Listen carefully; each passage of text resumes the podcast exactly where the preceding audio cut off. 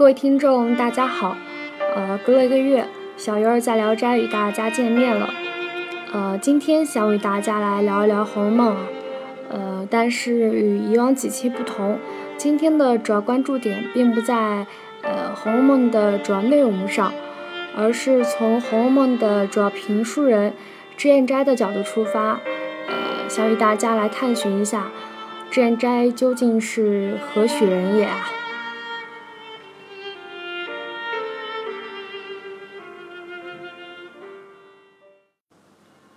梦》的现存版本可以分为两个系统，呃，一个是带有脂砚斋评语的八十回知知评本系统，呃，另一个就是经过陈委员高鹗整理补缀的不带评语的一百二十回的成高本系统。成高本系统也就是现在市面上的通行版本。呃，说到书评，明清小说发展到鼎盛时期，书评已经不仅仅作为一种评书人对小说内容的理解和文字的欣赏。而是逐渐演变成为对小说整体结构的补充和再创作。呃，这一点从一代奇人金圣叹他评点《水浒传》和《西厢记》，呃，假托古本之名腰斩小说并融入自己的创作开始；后有毛宗岗父子假托金圣叹外书之名修篡《三国演义》，张竹坡比削《金瓶梅》。呃，可以说脂砚斋他评点《红楼梦》也同样具有小说再创作的特点。在知评中也曾有呃感叹金圣叹不复生的语句。呃，那么最早写《红楼梦》书评的人呢，就是非常著名而神秘的脂砚斋这个人。呃，脂砚斋是《红楼梦》抄本系统脂砚斋重评石头记的主要评点者。呃，脂砚斋的批语在红学界被称为是知评或知批，有脂砚斋批语的抄本，并称。被称为是知本，呃，可以说知评本是最贴合曹雪芹思想的《红楼梦》的版本。知批中往往对曹公的创作意图和隐喻进行了说明，并为红学的探议学分支，呃，提供了最直接、最主要的依据。呃，在此我们要知道，呃，脂砚斋并不是唯一给《红楼梦》作评的人。知批中除了有脂砚斋之外，还有。姬护叟、信斋等人，呃，包括后来在世流传的通行版本，也有梦觉主人等人作品。但是脂砚斋在批语中，嗯，自称和曹公关系密切，呃，他深知曹公著书底里，可以说他与曹公有着共同的生活经历和感受，并且熟知他著书过程中采用的种种，嗯，奇法妙法。呃，脂砚斋经常不厌其烦地引导读者。步步深入地发现线索，呃，甚至他还参与了《红楼梦》的创作过程，了解红楼后事。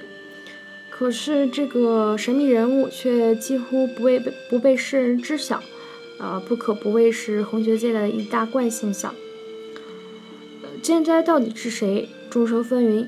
一般认为，脂砚斋是评《红楼梦》最好的人，并且和曹公的关系密切。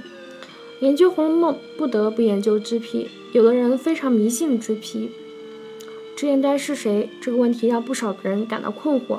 事实上，脂砚斋其人是谁，与呃《红楼梦》的作者曹雪芹到底是什么关系，迄今未形成一致看法。红学界主要有四种说法：一是作者说，二是叔父说，三是堂兄弟说，四是妻子说，或者是红颜知己说。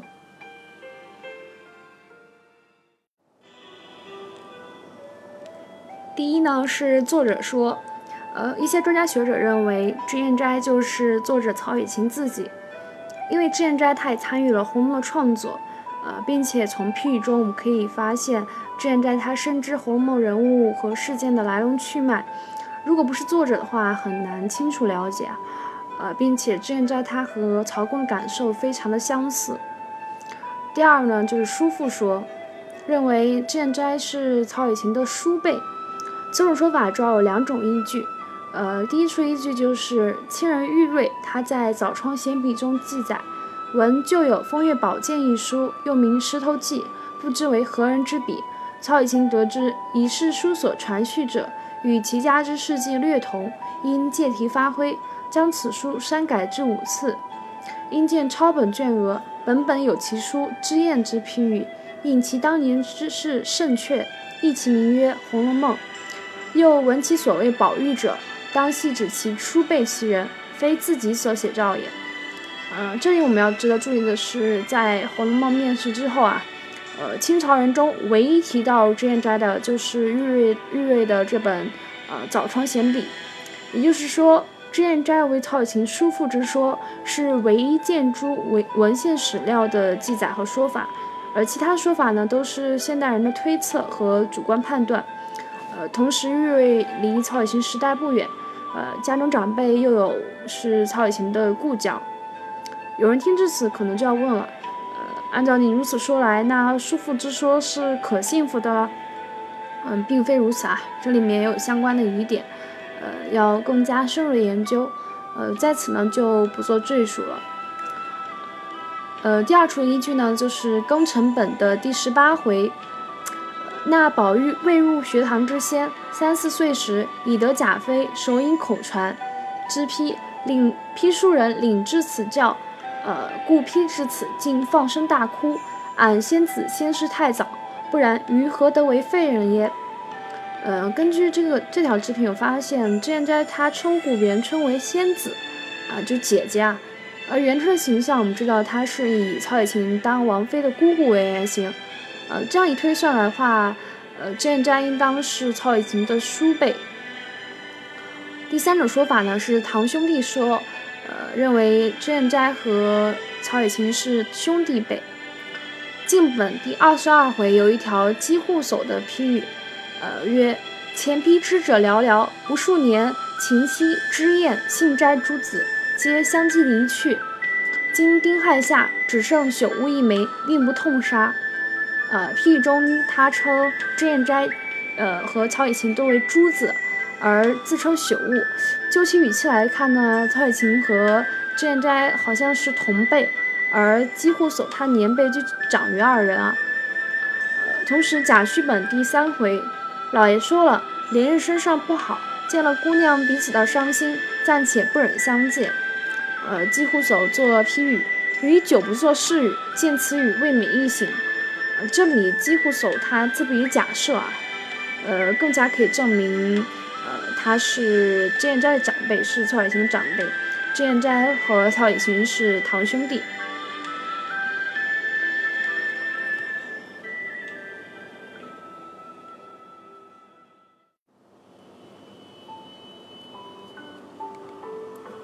第四种说法呢是妻子说，或是红颜知己说。嗯，前三种说法都表明脂砚斋是一名男性，但是有很多学者，甚至是一般的读者，更愿意相信脂砚斋是一名女子。脂砚斋非常了解曹雪芹的家世啊，在批语中时时说出二十年前与曹雪芹同一大观园中的事情，记得园中曹雪芹与诸人的故旧往事，譬如，呃，贾母曾经给了秦钟一个荷包和一个金魁星，而脂砚斋他也记得这个金魁星，还批注。作者今上记金魁星之事乎？抚今一息，肠断心摧。呃，由此可见，曹雪芹和脂砚斋小的时候就曾经生活在一起。又如阴山去了天香楼一节，少却四五页。脂砚斋再批道：秦可卿迎向天香楼，作者用实笔也。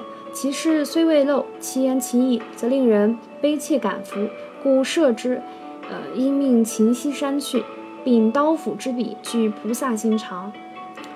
呃，又如第二十六回，知批注：玉兄若见此批，必云老货，他处处不放松，可恨可恨。回思将于笔作钗黛，等乃一知己，于何幸也？一笑。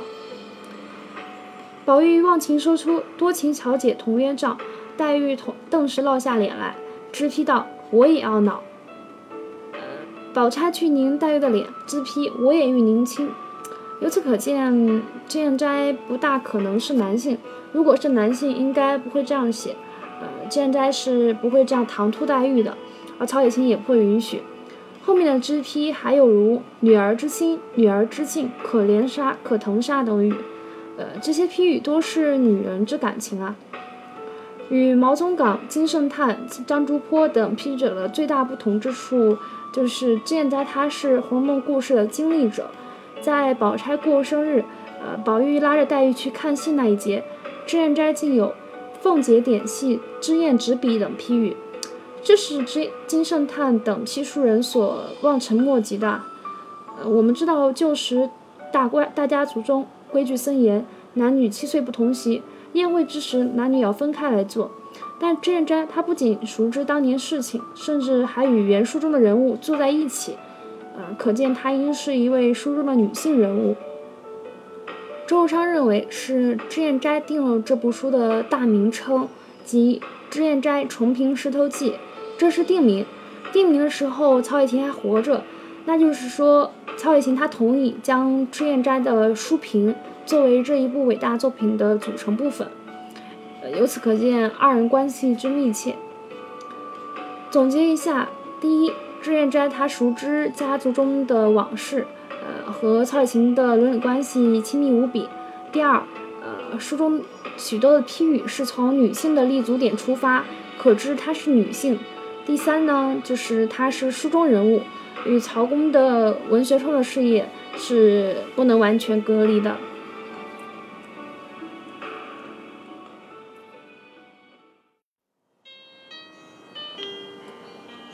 公元一七六三年，年仅四十九岁的曹雪芹一病而亡，脂砚斋再也等不回那个人了，那可以在现实中相伴，可以在红楼中做梦的人。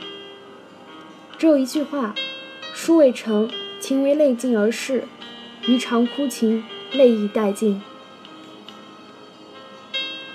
其实，呃，关于脂砚斋究竟是谁？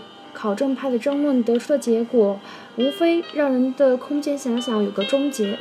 不如让我们用直观的阅读感受去体会脂砚斋的语气、他的品性和为人。这种感觉就好像你收到一个陌生女子的来信，你迫不及待地想看见她。不过当你看见她的那一刻，你的所有遐想都被终结。脂砚斋只有一个。然而，在不同的读者心中，则是千人千面。